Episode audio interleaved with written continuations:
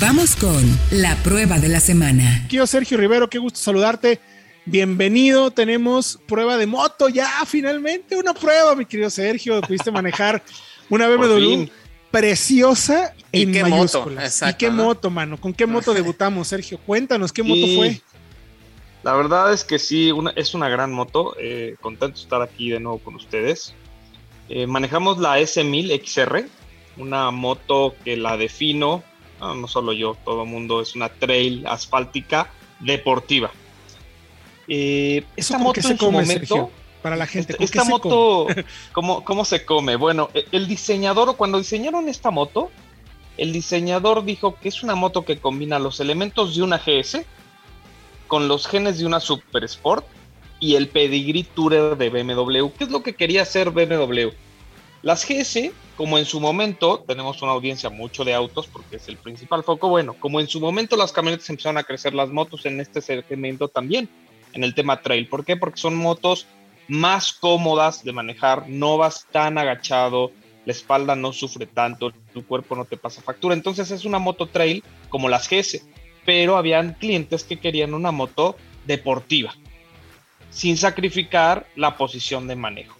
Pues nace la, la, S, la S1000XR, donde, bueno, dinámicamente aquí es impresionante porque toman el motor de su hermana deportiva, la S1000RR, con una cilindrada de 1000 centímetros cúbicos, y le ponen 162 caballos. Eso es un montón Cifras- para motos. Cifras muy respetables porque es una moto que pesa alrededor de los 220 kilos. Entonces la relación peso-potencia, eh, pues muy Muy buena. cachito a uno. Sí, sí, sí, ¿Sí? es muy buena. Es como de deportivos de élite hablando de coches, ¿no? Es correcto, es correcto. ¿Y cuál es su ventaja? Que vas cómodo. Es como, voy a hacer la comparación en autos, agarran las camionetas y dicen, bueno, y si armamos una camioneta deportiva, y hablando de BMW, pues está la X5M, Correcto. ¿no? Una X5 que anda cómoda, oye, pero le voy a meter un supermotor, pero sigo teniendo la camioneta. Es algo muy similar en moto con esta eh, S1000XR.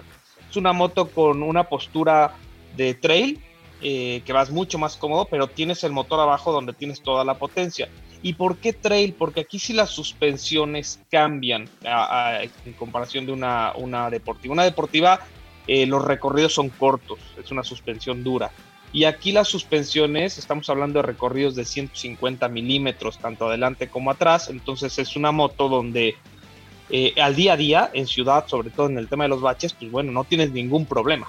Entonces eso es una gran ventaja de esta moto. No, no te pasa factura el tema de la suspensión. Oye, Sergio, y a mí me impresionó el tema de la carga de electrónica para tener motos con comportamientos tan diferentes en cada uno de los modos de manejo, ¿no?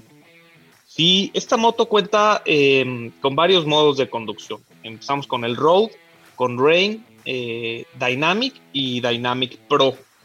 Eh, sí, sí tiene varios. En el tema de Rain nos sorprendió. Tuvimos la oportunidad de ese, ese día un poco soleado, Mucha lluvia. más bien lluvioso. Ah, En el tema Rain, el moto, la, la moto se comporta, el motor se, se duerme por completo. Hay que tener cuidado las personas que son experimentadas en moto, porque si es un motor que en el modo Rain totalmente tiene todas las asistencias, es difícil poder llegar a, a- a un rebase o algo, hay, hay, que, hay que medirla. Yo creo que aquí sí el conductor que ya tiene un poco de experiencia se pasará a otro modo de manejo, pero está muy bien que el tema Rain lo tenga súper controlado para esos pequeños amateurs que, que agarren este tipo de motos, ¿no? Eh, y me voy rápido con todas las electrónicas que tiene, que es impresionante lo que tiene esta moto. Eh, suspensiones electrónicas, tanto adelante como atrás, que se llaman ESA, es de Dynamic ESA, que tiene dos modos eh, en el tema de suspensión. Tiene freno motor, eh, tiene control de arrastre, asistencia en pendiente, eh, el anti-wheelie, eh, power wheelie para poder este, arrancar mucho más rápido, eh, control de tracción, ABS Pro, asistencia de cambios Pro. Esta, esta moto, recordemos, tiene transmisión de cadena con seis cambios, pero con quick shifter. Eso está Eh, fantástico. Ese quick shifter para el auditorio es sin clutch, como una secuencial de, de un auto de carreras. Espectacular, ¿eh? Espectacular, correcto. la verdad. Tenemos también Kyle- el Keyless Ride, eh, el tema de la llave. eh, todo es full LED, con control crucero, como en auto. Tú fijas una velocidad, ya nada más, digo, no puedes quitar obvia, en la moto las manos del volante, pero bueno, Sí, claro. este, ya no estás acelerando y, y listo. Luces adaptativas Y la conectividad, ¿no? No puede faltar una pantalla TFT a color eh, con Bluetooth, con la aplicación BMW eh, Motorrad Connect, que ahí te conectas a tu teléfono y puedes ver llamadas, canciones eh, y disfrutar muchas cosas. Oye, Sergio, está y, y, al final, digo, en 30 segunditos, que el tiempo aquí pasa factura, ¿cómo la ves en el segmento? Hay, hay más modelos similares. ¿Tú cómo la calificas por precio y desempeño? Una moto que está en los 360 mil, arranca desde el 360 mil. Sus competidores podrían ser la Ducati Multiestrada, que es una moto enfocada más al tema deportivo, la Kawasaki Versys, porque no es una moto trail que la puedas meter al campo. Ojo, eh, sí tiene las suspensiones más altas y todo, pero está enfocada al asfalto, a viajes largos, eh, carretera y por qué no también a track day. Eh, se maneja muy padre.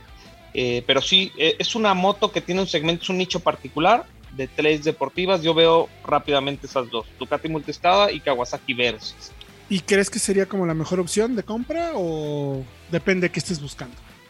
Depende de lo que estés buscando. Es una moto 100% deportiva, es un motor de cuatro cilindros que calienta mucho, es bueno para viajes, para ciudad, se mueve bien, tiene agilidad, pero el motor pasa factura en el tema de, o sea, depende de lo que busques. Para, para viajes largos, rutas con pasajero, con maleta, perfecto. Si buscas más versatilidad, sí necesitas irte una GS para meterla a un tema de campo, o ahí está la Ducati Multiestrada o una KTM en 290. Perfecto, mi querido Sergio Rivero, muchísimas gracias por tu información. ¿Dónde te pueden encontrar?